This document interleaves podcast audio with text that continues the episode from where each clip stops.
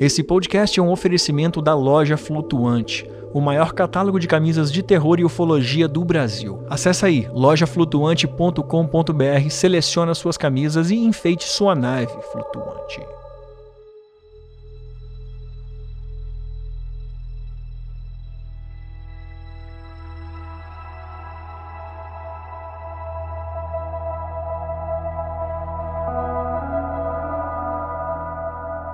A gente chamavam ela a casa da velhinha. Aí toda vez que eu entrava nesse quarto para fazer alguma coisa, a porta fechava. Toda vez que eu entrava, aí teve uma vez, por favor, mesma coisa. Né? Aí alguém pode ah, foi des, é desnível da porta, porque tem alguns que realmente são, mas veja que coincidência.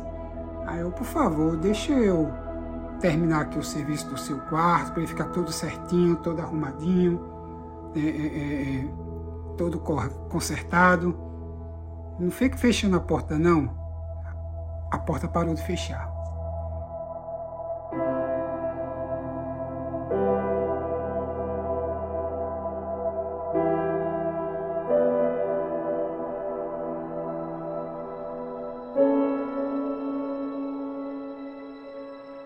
Você gostaria de viver uma coisa que não tem explicação? Agora imagine viver quatro situações inexplicáveis. No episódio de hoje, Tennessee nos conta suas quatro histórias inacreditáveis. Eu sou o Zero, seu anfitrião, e esta é a fita número 173 dos Relatos Flutuantes. Explicáveis ou não, relatos ufológicos surgem aos montes, a cada dia, hora e minuto. Quantos deles você conhece? E quantos casos sequer são relatados? Ajeite seus fones de ouvido e esteja preparado para experimentar um deles agora.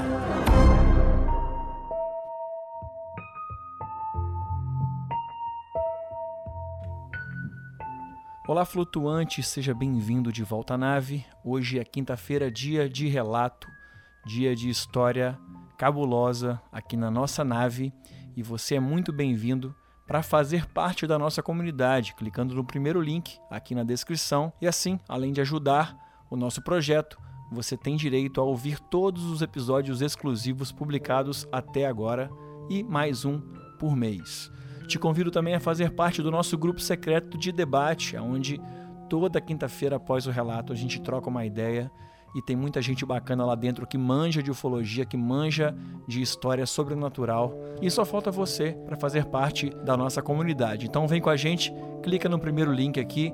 Aqui embaixo tem também uma chave de Pix para você poder fazer um apoio individual caso queira, mas também temos Apoia-se e Patreon para você que mora fora do Brasil. Então clica aqui no primeiro link e vem com a gente. Mas agora sim, vamos lá para o relato, porque o Tennessee tem uma história, aliás, quatro histórias muito bacanas para gente.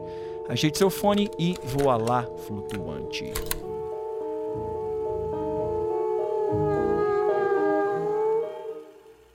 Oi, Zero.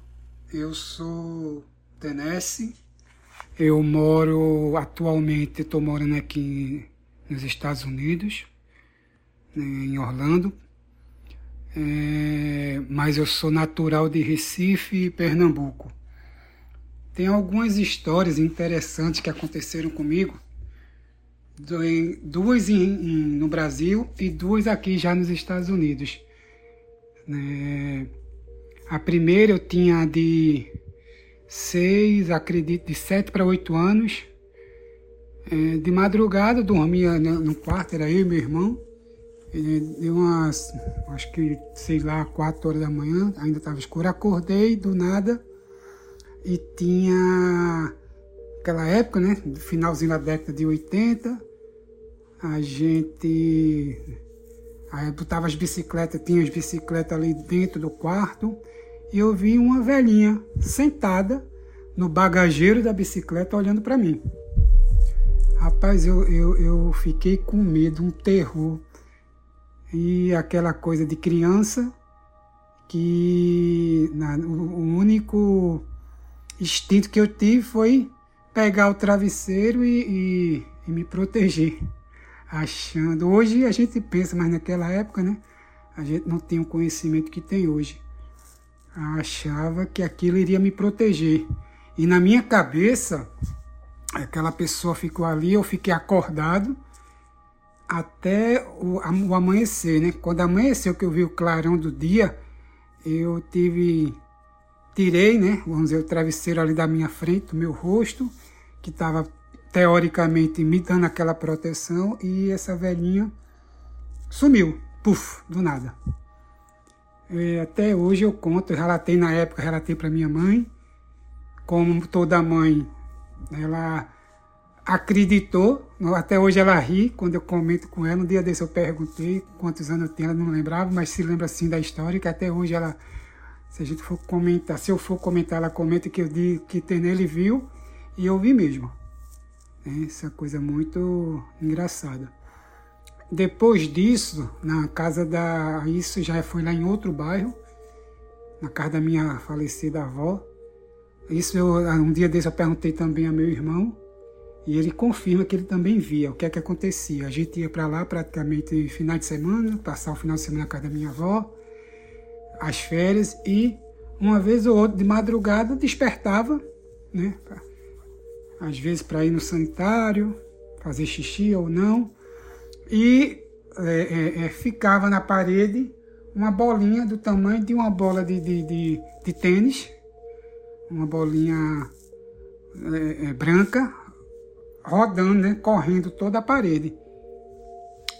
E, na, e também eu era que, adolescente, acho que eu tinha de 10 para 12 anos, ou um pouquinho mais, eu acho, não lembro agora. E, e olhava para o teto, aquela época da minha avó era te, é, o telhado de telha normal, o que para o telha canal, né? Vamos dizer assim.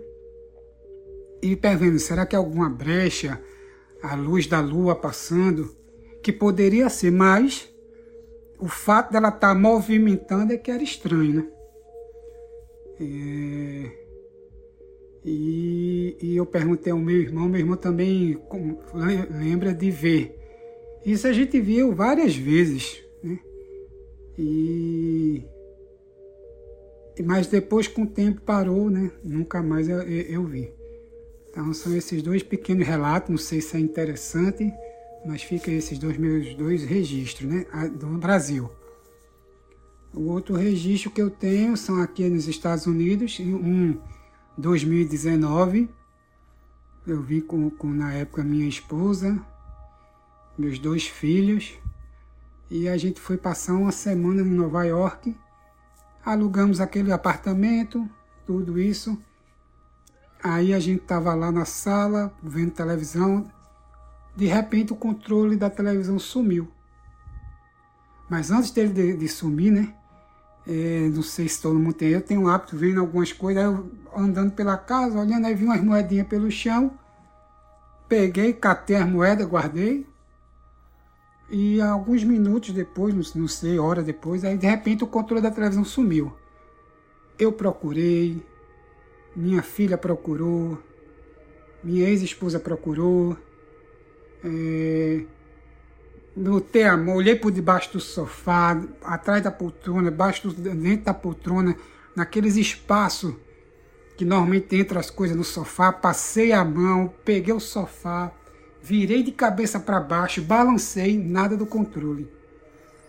Aí eu tive, não sei se seria sabedoria ou passou-se na minha cabeça, porque por mais assim, cagaço que eu tenho, mas eu acredito, aí eu parei, tava minha ex-esposa trocando, deu banho no meu menino mais novo, trocando ele lá no quarto, minha menina também tava lá com ela.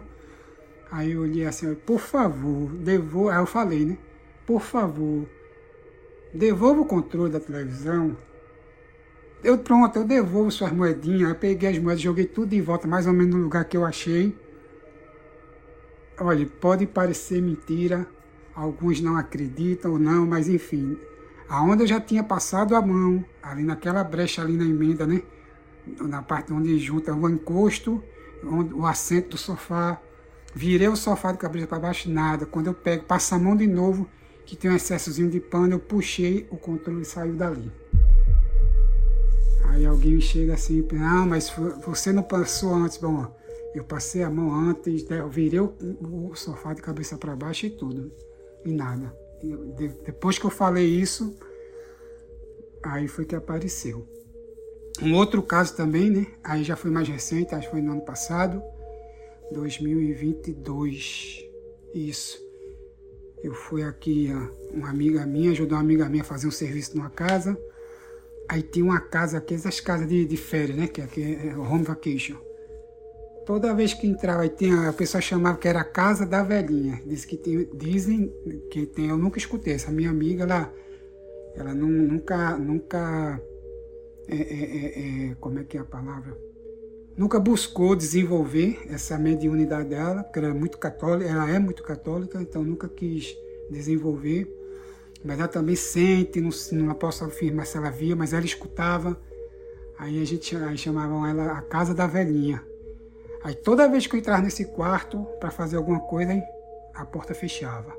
Toda vez que eu entrava, aí teve uma por favor, mesma coisa. Né? Aí alguém pode ah, foi des, é desnível da porta, porque tem algumas que realmente são, mas veja que coincidência. Aí eu, por favor, deixa eu terminar aqui o serviço do seu quarto, para ele ficar todo certinho, todo arrumadinho, é, é, é, é todo consertado. Não fique fechando a porta, não.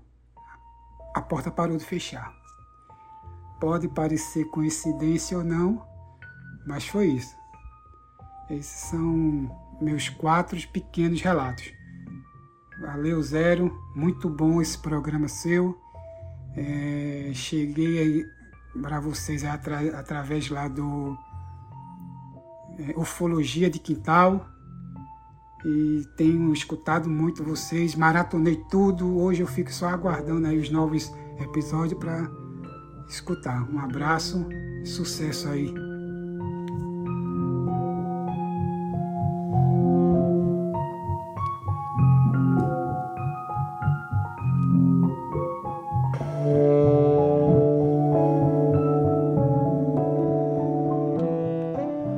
Este foi o relato 173 da nossa nave, e aqui eu te peço que compartilhe este episódio com aquela pessoa que curte podcast, que curte o tema sobrenatural e ufológico.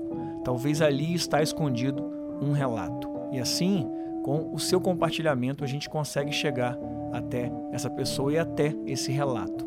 Agora, se você tem uma história e ainda não teve coragem de compartilhar, o momento é agora. Manda um oi no nosso WhatsApp 28999834185 e ali eu combino com você é, a melhor forma de você contar a sua história. Te convido também a conhecer o nosso UFO Maps, que é um mapa feito pelo nosso companheiro comandante Bruno. Ele atualiza a cada episódio, coloca o pin lá no mapa do Google, onde aconteceram todos os relatos desde o primeiro episódio até hoje. Assim você pode fazer uma pesquisa olhando no mapa ah, para ouvir relatos de regiões específicas ou descobrir se de repente aí na sua vizinhança ou no seu prédio alguém já viveu uma história sobrenatural ou teve um contato ufológico, quem sabe. Clica aqui no link UFAMaps que está na descrição desse episódio. Outro link importante também que está aqui na descrição desse episódio é o convite para o nosso grupo secreto, aonde a partir de agora a gente inicia um debate com uma galera que manja muito de ufologia e de história sobrenatural. Também tem uma galera ali que já contou história, que contou relato e está lá respondendo. E contamos também com novos comissários e novos colaboradores. São eles a Yazodara, a Júlia e o Juliano. São os novos comissários e tripulantes que estão chegando essa semana na nave. Eu espero que vocês curtam muito todo o material exclusivo que vocês têm direito, tá? E é isso. E mantenha o cinto bem afivelado, porque o voo é de uma semana. Quinta-feira a gente volta com mais relatos flutuantes. E não se esqueça, nós somos uma nave.